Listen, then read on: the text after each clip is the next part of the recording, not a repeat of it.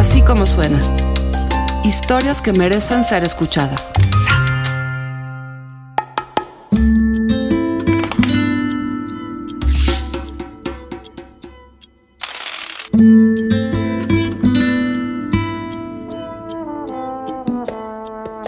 Jugar, apostar, arriesgar desde un peso hasta la casa, arriesgar a la familia, arriesgarlo todo. Se llama ludopatía. Alejandra Guillén nos cuenta cómo es que una persona se hace adicta al juego y después su vida se convierte en un infierno.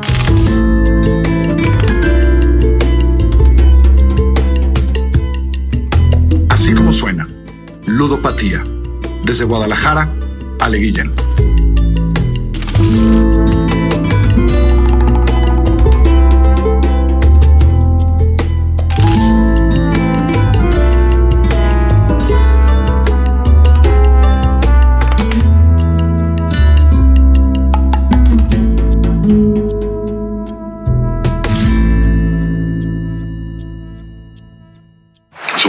Manipuladores por excelencia. Hacemos de la gente lo que queremos. Somos, somos realmente cerdos, ¿no? Somos, som- somos una subespecie de, eh, de esta raza, ¿no? Me impacta la forma en que Joaquín habla de sí mismo. Tal vez porque siento que es un viejo amigo al que visito en un centro de rehabilitación donde trata de recuperarse de su adicción al juego. La ludopatía es tocar el infierno. O sea, una persona que toca fondo la ludopatía es tocar el infierno en vida, es estar muerto en vida. Yo soy adicto a la cocaína, soy adicto al alcohol también. Y te puedo decir que ninguna de esas me llevó a lo donde me llevó esto. Perdí confianza, perdí dignidad, perdí una familia. Este, sentí incluso que no, me- no merecía estar vivo. Sí ha sido algo muy, muy fuerte para mí. Ha sido un- algo muy, muy fuerte para mi familia. Yo vengo de una familia de apostadores. Este, vengo de una familia también de, de- de alcohólicos. Y, y pues me ha costado mucho trabajo entender cuál es la, la- la causa de todo esto. Joaquín ha tratado de salir del infierno en varias ocasiones. Este es su tercer intento de zafarse de las apuestas por internet a los deportes. La última vez, digo, ya lo que me pusieran me lo metía, ¿no? Ya, o sea, me di cuenta que el juego ya no era lo único, que ya, no, ya no me satisfacía. Entonces empecé a probar con otras drogas, ¿no? Empecé con la cocaína, empecé con el cristal, empecé con, con la marihuana. Y mi fondo fue que eh, estuve en, un- una playa por aquí, aquí en México, este, tratando de suicidarme traté de colgarme, busqué un psiquiátrico, busqué internarme en un psiquiátrico para, pues, porque yo decía es que no puedo salir, soy una persona que no puede estar fuera, porque lo único que causa es daño, ¿no? A Joaquín lo conocí por contactos en común con Miguel, a quien localicé por un directorio de asociaciones contra la ludopatía. Él tiene ya siete años sin jugar. Cuando yo toqué fondo, yo estaba, yo, yo estaba en Las Vegas. Yo ya venía, yo ya venía seis meses abriendo, cavando más el hoyo y perdiendo y perdiendo más y manteniéndome, pues perdiendo en todos lados, sacando dinero de un lado y de otro y ese fue el último día en Las Vegas, digo, un fin de semana y ahí termino de perder todo. Ya gracias a Dios, mi mente se quedó ahí, no hizo más locuras para obtener dinero. Que fue mi fondo que me quería morir. Aparte, lo único que quería era, cuando venía de regreso, que se cayera el avión. Por años, Miguel no tenía idea que era adicto al juego. Pensaba que apostar podía ser un trabajo y que a esto se iba a dedicar.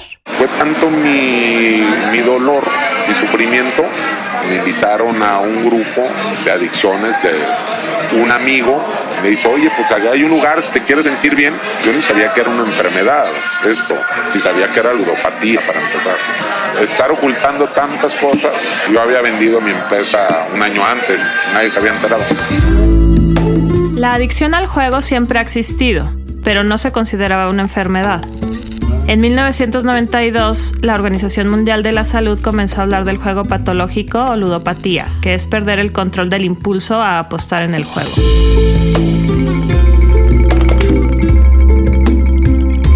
De niña, no pasé de jugar burro castigado, así que nunca me llamaron la atención los casinos. Apenas hace unos meses los conocí.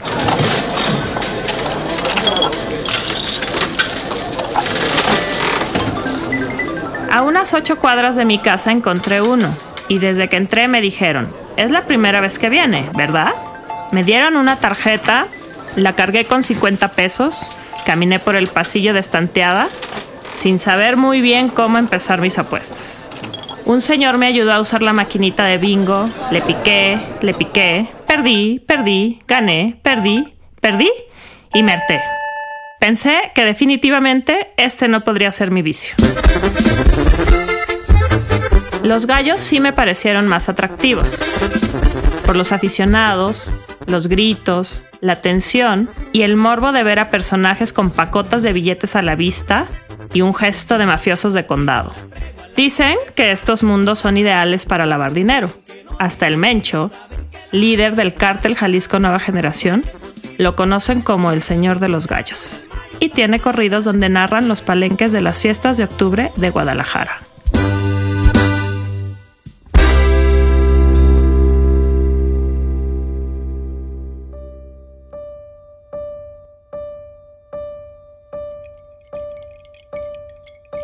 Cuando estás jugando no estás, o sea, la gente no se da cuenta. Como dice alguien, es el síndrome de la paleta payaso, ¿no? Siempre con una sonrisa, pero un palo atravesado ahí atrás. Siempre con una sonrisa, porque la gente no se da cuenta realmente que estás jugando. O sea, yo jugaba en mi, en mi teléfono, yo estaba haciendo mi trabajo y jugando en el teléfono. Es difícil saber quién padece esta enfermedad silenciosa. En el alcoholismo o la drogadicción es evidente el consumo de sustancias. En las apuestas, es el mismo cuerpo el que segrega neurotransmisores como la dopamina y la adrenalina, una combinación explosiva, eufórica y adictiva. Son, supongo, orgasmos prolongados. Joaquín tiene claro que el dinero no es el enganche, sino la sensación que le provoca ganar o perder. Las emociones van de un top a un fondo todo el tiempo, no estamos en un como equilibrados realmente. Hace poquito un terapeuta me decía que no estaba en mis facultades mentales y, y realmente es eso, ¿no? Es una enfermedad emocional, es algo... eh, yo te puedo decir que en un partido, porque yo apostaba a fútbol, de- deportes, ¿no? Cualquier tipo de deportes. Yo te puedo decir que en un, en un partido de béisbol, pues todas las emociones eran, este, digo, iba de, de- cuando iba ganando el equipo, pues yo todo, todo el tiempo feliz y cuando iba perdiendo, pues hasta querer suicidarme, ¿no? Y me llegó a pasar en, en algún casino que, que me metí al baño a llorar cuando estaba perdiendo mi equipo y luego salía y cuando veía que mi equipo iba ganando, pues invitar el pedo a todos, invitar la, la, todo este desmadre, ¿no? Cuando cobraba regalar dinero porque me habían apoyado, pues era falso todo eso. Eh, dando propinas, viviendo todo el tiempo fuera del presupuesto. Joaquín está internado en la segunda clínica del país especializada en la adicción al juego. Por supuesto, no es pública. Una de las fundadoras de este sitio es la psicóloga Graciela, quien investigó sobre terapias enfocadas a este problema cuando descubrió que su madre era ludópata. Le funcionó. En estos años ha visto de todo. Te puedo contar mil historias, o sea, te puedo contar gente que hasta se ha amputado parte de su cuerpo para que el seguro les pague por perder una mano, un dedo, un ojo, lo que sea, y poder seguir jugando, poder seguir apostando. A esos grados se llega, ¿no? A esos grados se llega.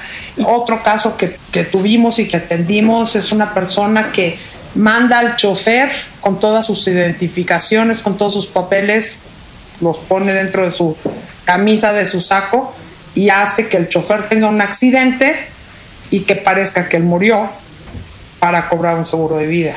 También hay gente que ha apostado aparte de su familia, o sea, su esposa, sus hijas. Hay grados, o sea, porque todo esto lo hemos investigado. O sea, estoy hablando de lugares clandestinos en donde hay una pistola en el centro de la mesa y el que pierde tiene que ponerse la pistola en la sien y jalar el gatillo.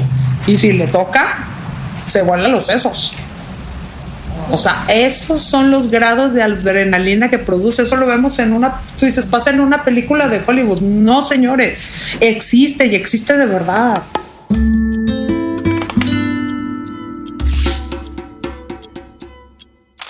Miguel recuerda su primera apuesta en las canicas. Tenía 8 años.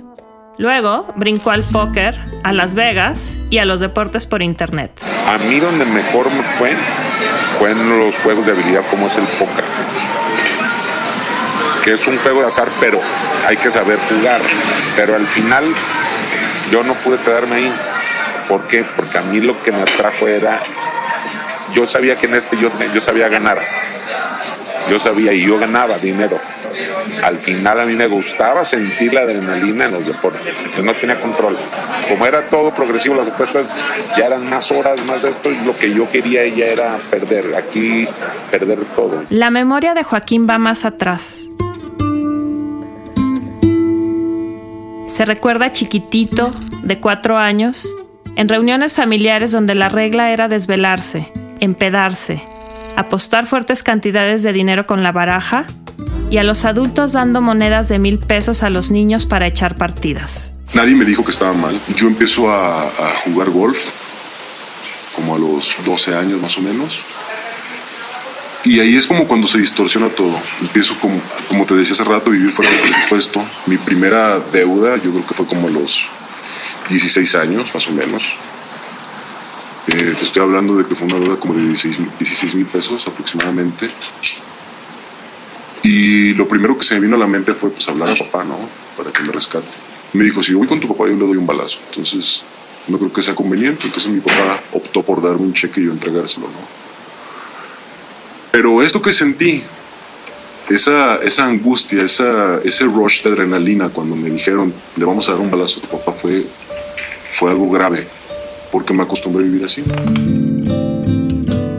O sea, el estar apostando es todo el tiempo una angustia, ¿no? Porque ya no es realmente el perder dinero o ganar dinero. Yo, yo podía ganar grandes cantidades de dinero y perderlas en cinco minutos sin ningún problema, porque no era, no era el punto, pues. El punto era darme en la madre, el punto era este, destruirme, ¿no? Destruirme al 100% y destruir mi familia.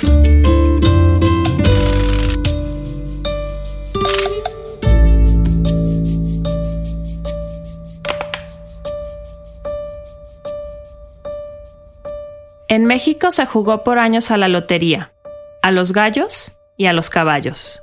Los casinos brotaron hace apenas unos años en las principales ciudades del país. Miguel tiene su opinión al respecto. A partir de que se abrieron los casinos, eh, jugadores toda la vida ha habido, ¿no? La adicción al juego ya empieza a ser un problema de salud cuando se empezaron a abrir los casinos en Guadalajara. En México le pega entre un 70 y 80% a las mujeres, porque yo creo ¿eh? que es una parte de escape cuando la mujer no está integrada, ella nada más está en casa y encuentra algo, un pasatiempo donde se encuentra útil ahí, quiere hacer su propio dinero, gana y pues ahí es su escape. El dueño de casino regaló a sus amigos y conocidos tarjetas para que jugaran después de la inauguración de su centro de apuestas. La señora Marta la usó. No imaginaba que era un regalo envenenado. Mi nombre es Marta y quiero contar mi historia, un poquito de mí. Soy una persona ya mayor con una adicción fuerte, enfermedad a la ludopatía. Yo empecé con esta situación a partir de que se abrieron los casinos aquí en Guadalajara. Empecé a ir una vez, dos veces por semana, tres veces por semana, y llegó un momento en que nada más esperaba que diera determinada hora para poder salir de mi casa y irme a jugar. La adicción al juego no surge en la primera visita, es una enfermedad progresiva. Mientras vivió su marido, regresaba a las nueve de la noche para cenar con él. Cuando enviudó, Marta volcó su vida al casino y ahí se quedaba hasta el día siguiente. Mi hijo me dijo, madre, no estás haciendo las cosas correctas. Mi nieto, que es médico, eh, me dijo, abuela, a tu edad y todo te estás, te estás desgastando mucho. Porque antes te levantabas a buena hora, hacías ejercicio, te ibas a caminar, te, este, eh, te ibas a tu, misa, esto y el otro, y ahora te pasas toda la mañana dormida y nada más esperas que dé la hora para irte al casino. Y le dije, mire, a mí me controlaron desde que era niña. Soy la mayor de una familia muy numerosa, somos 13 de familia, y a mí me controlaron mucho desde, desde niña. ¿Eh? Me controló tu papá y me han seguido controlando. Dije, ahora ya he decidido que nadie va a intervenir en mi vida. Y ahí te, te digo, le di rienda suelta, ahí empecé a gastar dinero que no debía de gastar porque pues era patrimonio que me había dejado mi, mi, mi, marido y mandé a, ahora sí que a volar a todo el mundo y les dije. Como yo, Marta se aburrió de las maquinitas y se metió a las salas de póker, que creo son más atractivas por la interacción con la gente, los gritos, las complicidades, la furia y la ruina colectiva. Ahí pasó su vida por meses, hasta que un día su hija llegó a buscarla al casino para avisarle que habían matado a su hijo.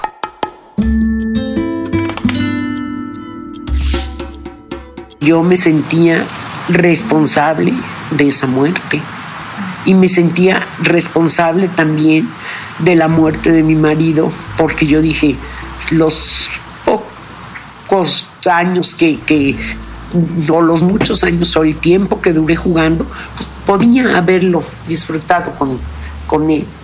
Y como él en la tarde se ponía a ver la televisión y se dormía y esto y lo otro, y yo me fastidiaba de estar ahí, me fastidiaba de estar con él.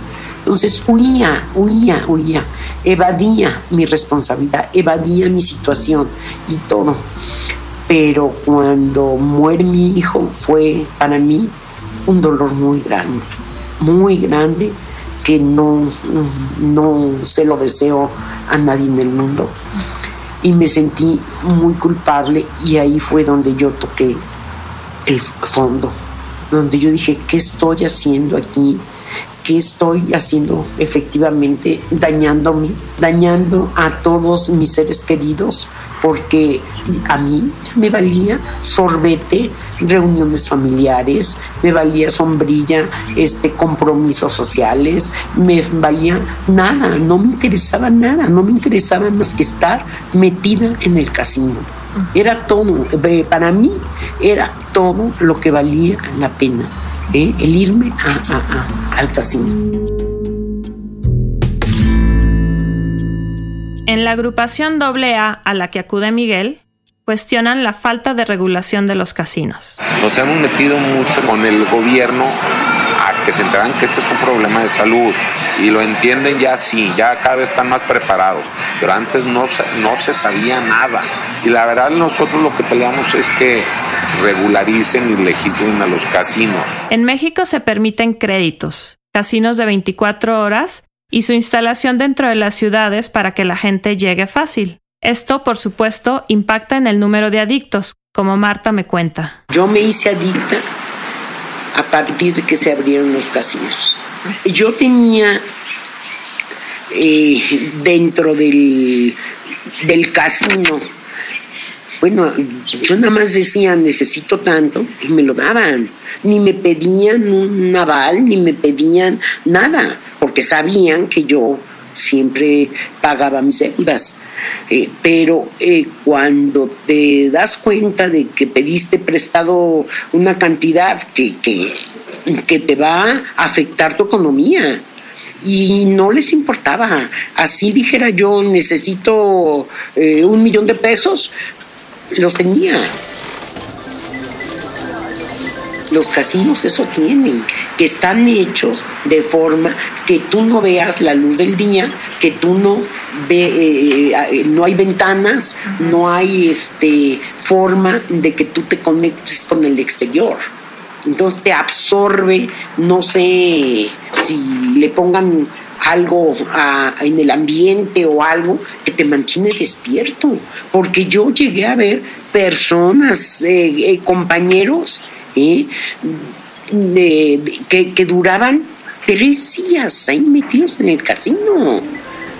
Y yo le digo, bueno, ¿y para bañarte? Ay, dice, pues nada más voy y me doy una chañadita en el baño, traigo mis toallitas en mi bolsa y este y, y me doy un decían un baño de torero. Ninguno dice cuánto perdió, pero sí que vieron a quienes metían 30, 50 millones de pesos a una jugada se pierde lo que cada uno puede perder.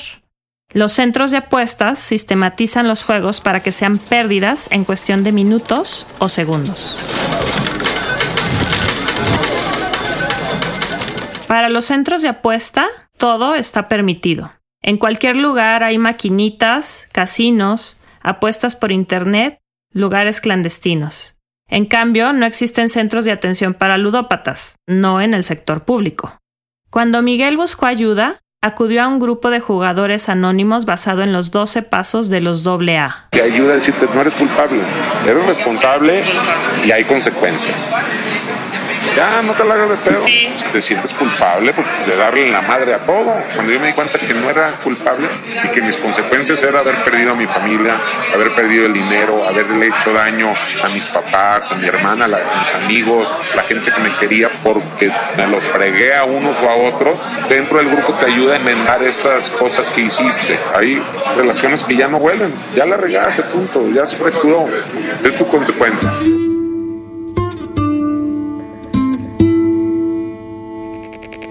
Graciela conoce del tema por lo que le ha tocado vivir y por lo que ha aprendido en su clínica. ¿Qué hacemos con esto? ¿Qué tratamos de hacer? Ayudar a todas estas personas que sufren por la adicción. Desgraciadamente esta es una adicción que como todas no te lleva más que a tres lugares. A la cárcel, a la locura o a la muerte. A la cárcel, ¿por qué? Porque empiezas a hacer fraudes. Empiezas a fraudear, empiezas a robar para poder jugar a la locura porque llega un momento en donde ya es insoportable todo el remordimiento y todo lo que traes de culpa de todo lo que en un momento dado debes de dinero y a lo mejor tu familia no lo sabe. Y a la muerte porque hay gente que realmente no lo soporta y el índice de suicidio de ludópatas es muy alto. Solamente se recupera el 7%, es bajísimo. Cuando en alcoholismo y drogadicción estamos hablando de un 60, 50%. ¿Por qué? Porque no se les está dando el tratamiento adecuado.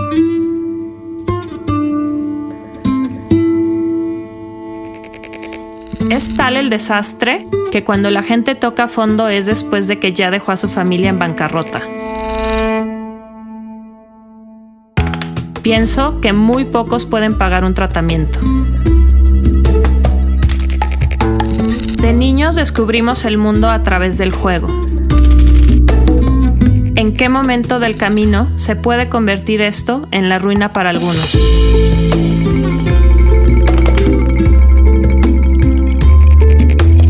Así como suena, es una producción de puro contenido.